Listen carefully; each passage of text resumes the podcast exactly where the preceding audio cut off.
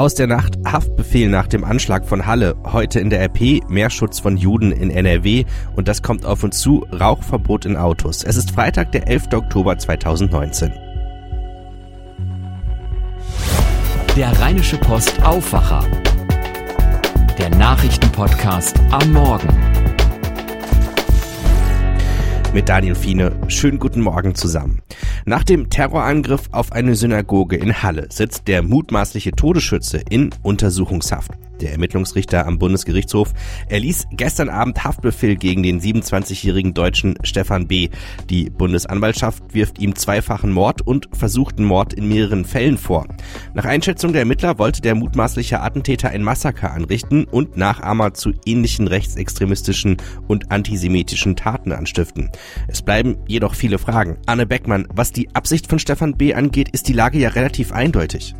Ja, das sehen auch die Ermittler so. Die sagen, der Todesschütze wollte ein Massaker anrichten in der Synagoge. Das war ja genau geplant. Der hat ein Manifest im Internet verbreitet, worin er seine Waffen beschreibt und wie er vorgehen will, hat sich Waffen und Sprengsätze selber gebastelt und seine Tat dann ja auch im Internet live gestreamt. Und weil der Täter eben alles ins Internet gestellt hat, also sowohl sein Manifest als auch eben den Stream, sieht's eben danach aus, als wäre es dem Schützen darum gegangen, weltweit Aufmerksamkeit zu bekommen. Das erinnert alles sehr an beispielsweise Christchurch. Ja, auf jeden Fall. Das wollte er offenbar nachahmen, sagt der Generalbundesanwalt. Da wurden ja in Christchurch mehr als 50 Menschen getötet beim Angriff auf Muslime in zwei Moscheen.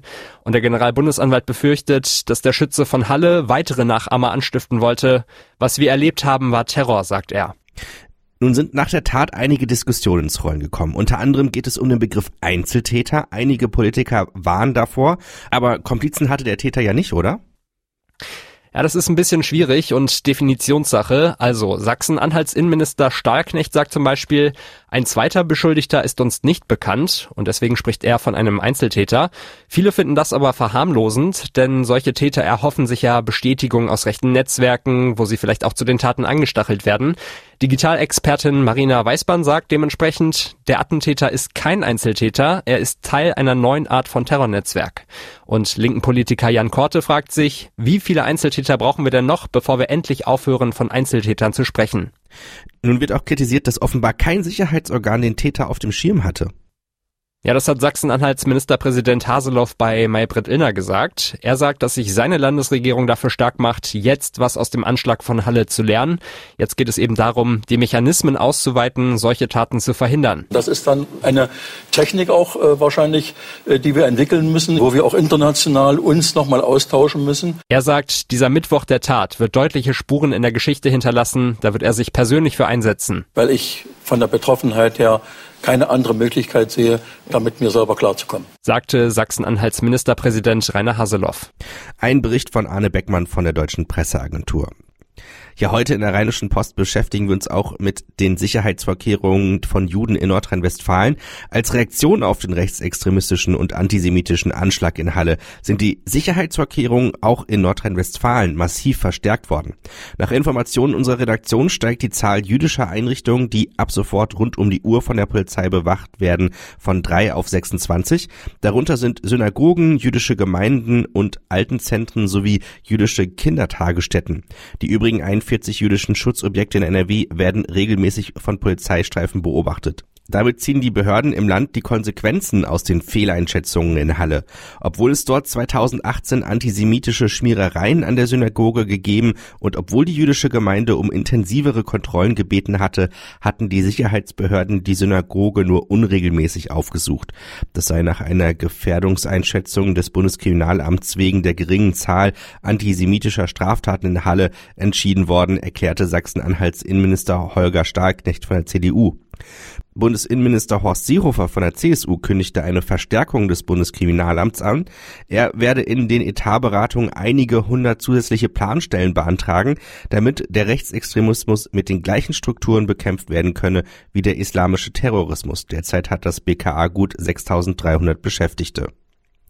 Auch Thema heute bei uns noch ein erfrischendes Thema zum Wochenende. Denn Herbstzeit ist ja auch Äpfelzeit. Aber irgendwie gibt's ja so viele verschiedene Sorten, da verliert man schnell mal den Überblick. Deswegen haben wir heute in der RP eine Einkaufshilfe zur Orientierung. Meine Kollegen Tim Conner und Susanne Hamann erklären, worauf es beim Äpfelkaufen ankommt. Äpfel gehören ja zum Lieblingsobst der Deutschen. Man müsste also eigentlich meinen, dass man sich damit auskennt.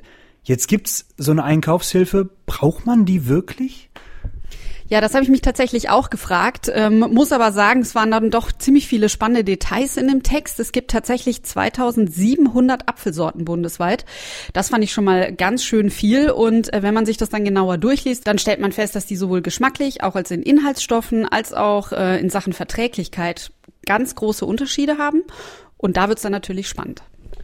15 Apfelsorten werden jetzt ja im Text vorgestellt.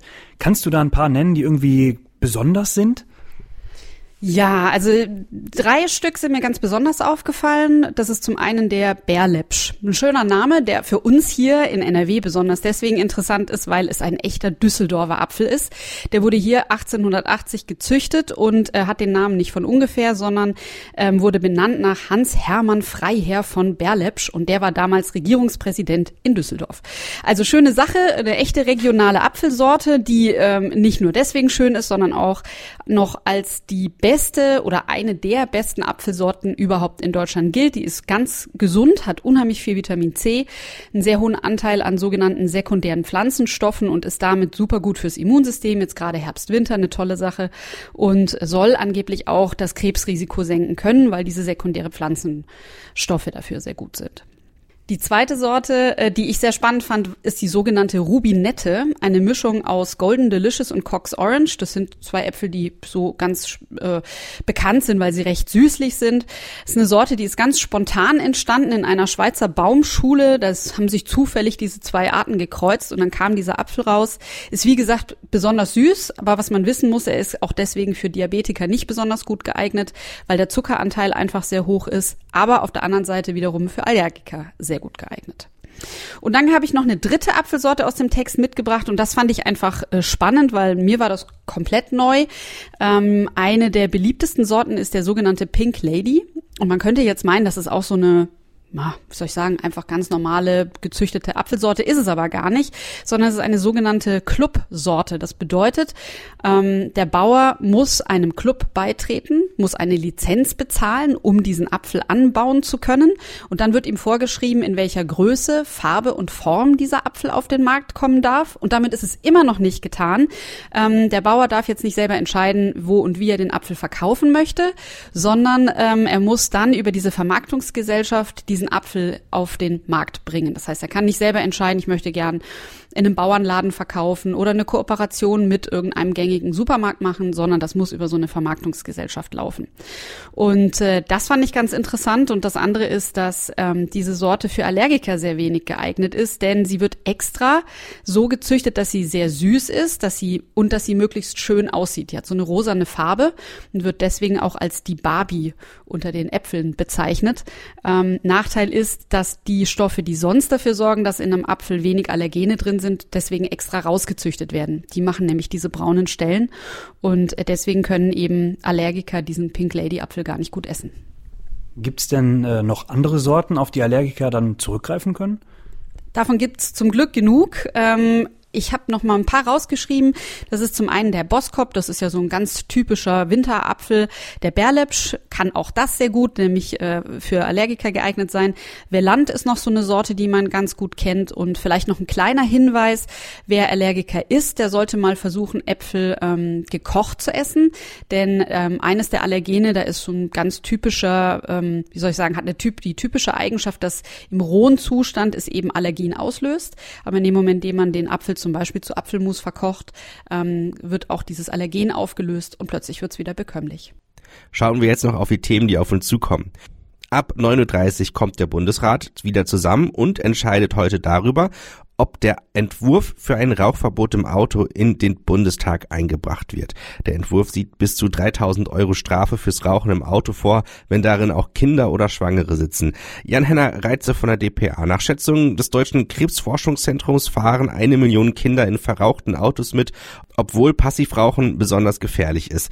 Da hört sich ein Verbot plausibel an. Dennoch gibt es Kritik an dem Entwurf. Warum? Das wichtigste Gegenargument ist die Frage, wie soll das kontrolliert werden? Die Gewerkschaft klagt sowieso schon über Personalmangel bei der Polizei, zusätzliche Kontrollen also kaum möglich. Noch ein Gegenargument, ein Verbot als Eingriff in die Privatsphäre ist nicht verhältnismäßig. Jeder sollte selbst verantworten, wo und mit wem in der Umgebung er raucht. Das Gesetz kommt übrigens noch lange nicht, auch wenn der Bundesrat jetzt dafür stimmt.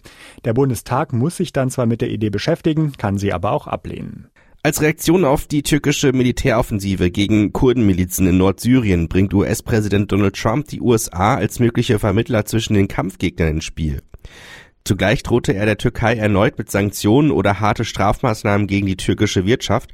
Deutschland und fünf weitere EU-Länder fordern bei den Vereinten Nationen erneut ein Ende der Militäroffensive, der seit ihrem Beginn nach türkischen Angaben mehr als 200 Kurdenkämpfer zum Opfer gefallen sein sollen. Die Junge Union startet um 18.15 Uhr mit der Debatte über eine Urwahl des künftigen Kanzlerkandidaten in ihren dreitägigen Deutschlandtag. Zum Auftakt der Bundesversammlung der Jugendorganisation von CDU und CSU in Saarbrücken stehen auch ein Grußwort von Friedrich Merz, dem Vizepräsident des CDU-Wirtschaftsrates, auf dem Programm. Mit Spannung wird erwartet, ob sich der beim Kampf um den CDU-Vorsitz gegen Annegret Kramp-Karrenbauer unterlegene Merz zu einer Urwahl der Mitglieder äußert schauen wir zum Start in das Wochenende noch auf das Wetter. Uns steht ein goldenes Herbstwochenende in ganz Deutschland bevor. Bei Sonne und strahlend blauem Himmel kann es in manchen Teilen bis zu 25 Grad warm werden. Bei uns im Rheinland wird es nicht ganz so golden, aber immerhin okay. Heute ist es noch bedeckt und windig bei 17 Grad, morgen dann schon freundlicher mehr Sonne, aber auch noch windig bei 19 Grad. Am Sonntag dann Sonne und ein paar Wolken bei 24 Grad. Das war der Rheinische Postaufwacher am Freitag. Mein Name ist Daniel Fiene. Habt einen guten Freitag und dann auch ein schönes Wochenende zusammen. Bis dann. Tschüss. Mehr bei uns im Netz www.rp-online.de